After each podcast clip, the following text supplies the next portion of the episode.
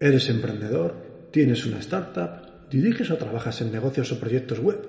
Entonces, este es tu podcast. Aquí hablaremos de métodos, técnicas y tácticas que te ayudarán a mejorar o crear tu negocio online.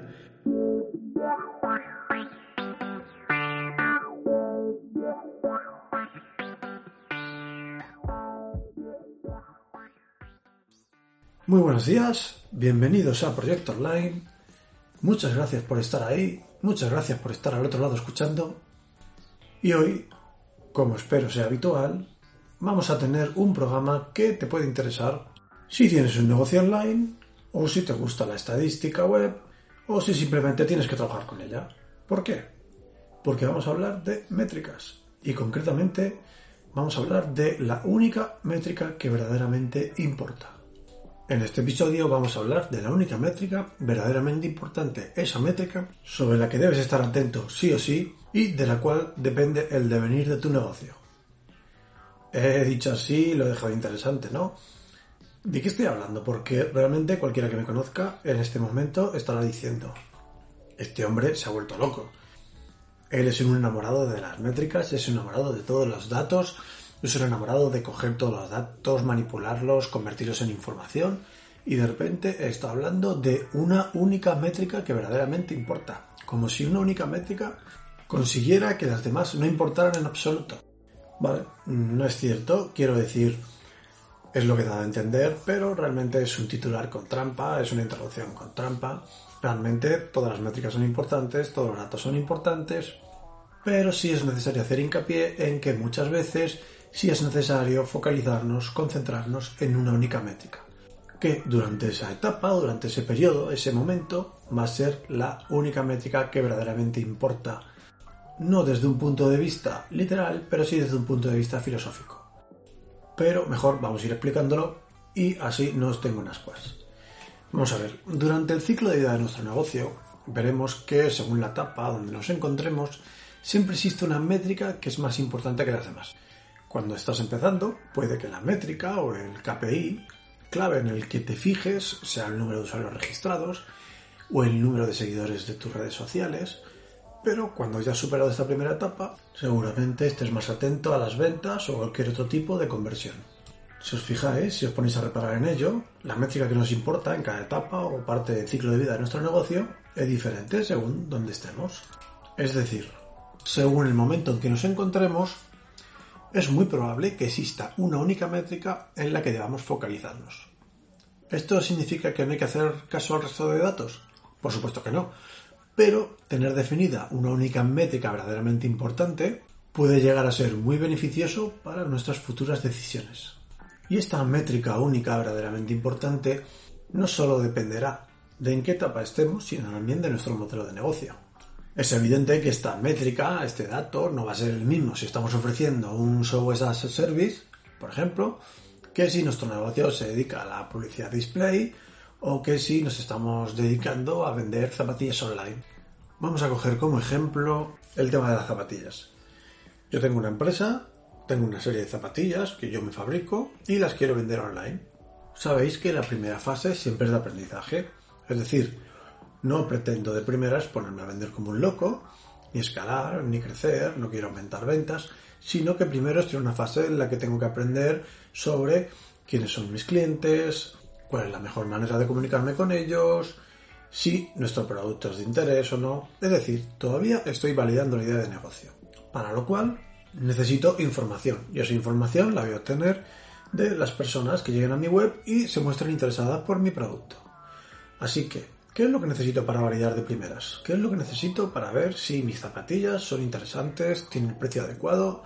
Es decir, ¿se pueden vender? Bueno, pues como necesito gente, necesito gente que visite mi web y ver cómo reacciona, la primera métrica ¿no? en la que debería fijarme es justamente el número de visitas a mi web. ¿Por qué? Porque si quiero asegurarme de que mis zapatillas se pueden vender, necesito que la gente entre, que la gente vea la ficha, que la gente añada el producto al carrito y finalmente lo compre. Pero para eso, primero, antes de nada, lo que necesito es gente. Necesito atraer gente a mi web, ya sea de una manera o de otra. Así que lo más sencillo es centrarnos en una única métrica de momento. ¿En cuál? Número de visitas a mi web. ¿Qué pasa? ¿Que las ventas no interesan? Por supuesto que interesan, pero todavía no. Ahora estamos muy enfocados en aprender y en validar. Para eso necesitamos público, usuarios que lleguen a nuestra plataforma e interactúen con ella. Por tanto, nuestra primera única métrica verdaderamente importante va a ser el número de visitas. Medítalo unos segundos. Si llegan tres personas a tu web, el porcentaje de conversión no tiene relevancia porque la cifra es tan baja que es que no se puede tener en cuenta. Da igual que los tres te hayan comprado zapatillas o que ninguno de los tres lo haya hecho, porque no puedes coger ese dato y utilizarlo para nada, ya que tres personas son muy pocas, es una referencia demasiado pequeña y cualquier conclusión que saques sobre las mismas, pues probablemente al 99% de seguridad pues va a ser errónea.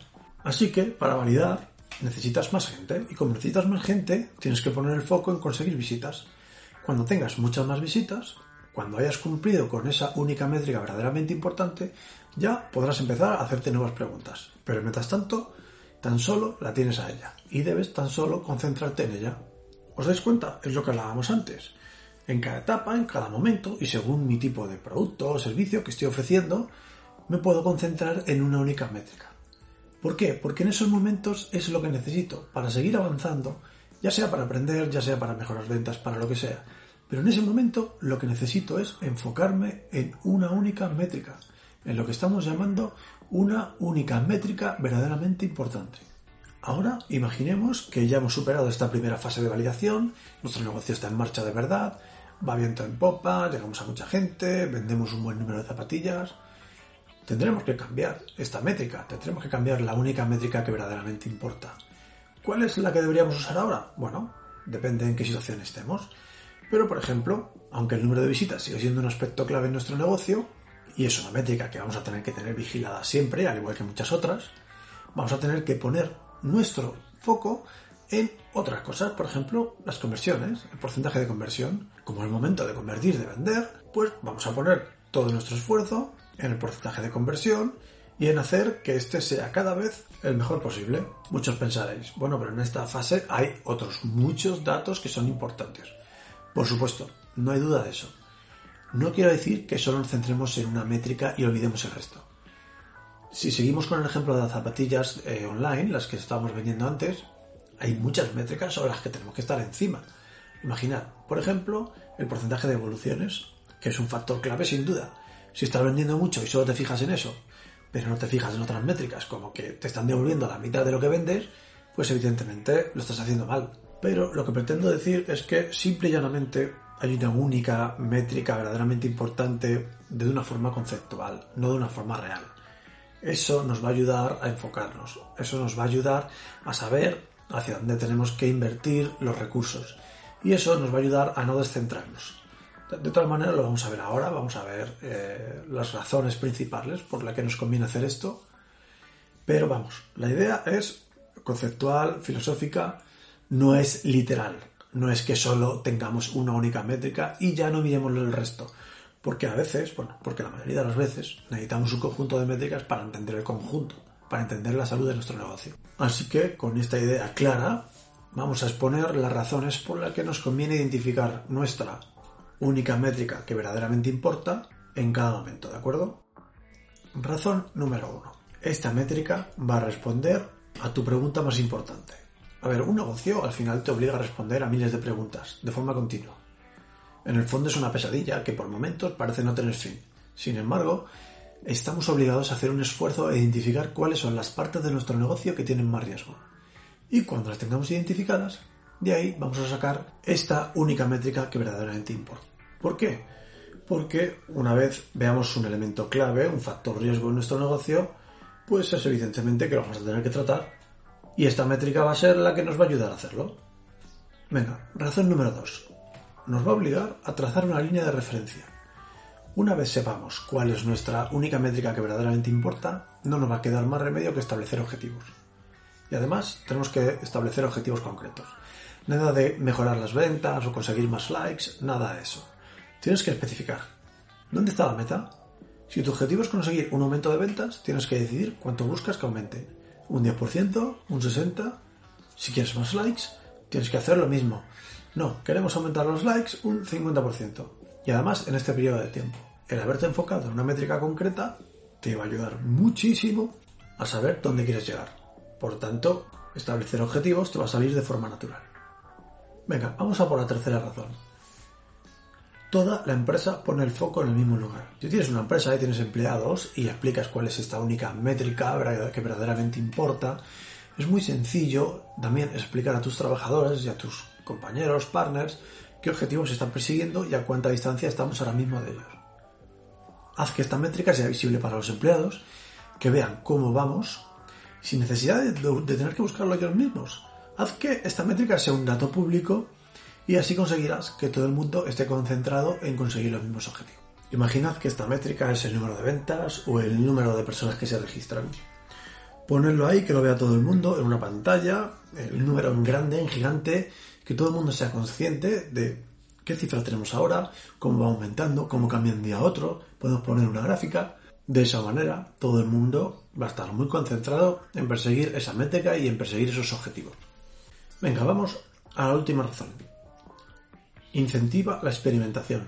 Cuando todo el mundo tiene claro cuál es esta métrica, esta única métrica verdaderamente importante, toda esta gente es capaz de idear estrategias para obtener los resultados perseguidos. En el momento en que has conseguido que los empleados pongan todos el foco en el mismo lugar, en el mismo lugar que tú, nacerá en ellos la genuina apetencia de experimentar, de probar cosas que potencialmente mejoren la métrica en la que nos estamos enfocando. ¿Por qué? Porque sí, porque cuando todo el mundo tiene las cosas claras, seguro que va a participar, va a tener ideas, va a tener ocurrencias que a lo mejor nosotros no tenemos para poder mejorarla. ¿Y si hacemos esto? ¿Y si hacemos aquello? Ah, que tenemos que mejorar esto. ¿Y si eh, probamos a hacer una prueba A-B con esta cosa y esta otra de más allá? A ver cuál funciona mejor. Al final es un win-win. Porque todo el mundo sale beneficiado, todo el mundo tiene las ideas claras, todo el mundo sabe que se persigue y eso es algo que nos interesa como empresarios, como directores de negocio, o como responsables del mismo, o incluso como trabajadores del mismo, estamos todos muy interesados en conocer los objetivos y en aportar para conseguirlos. Bueno, como conclusión, diré que si hacemos esto con cuidado y con sentido común, pueden surgir muchas cosas positivas para el devenir del negocio. Es importante saber en cada etapa del ciclo de vida de tu negocio dónde poner el foco, hacia dónde apuntar y dirigir a todo el mundo en esa misma dirección.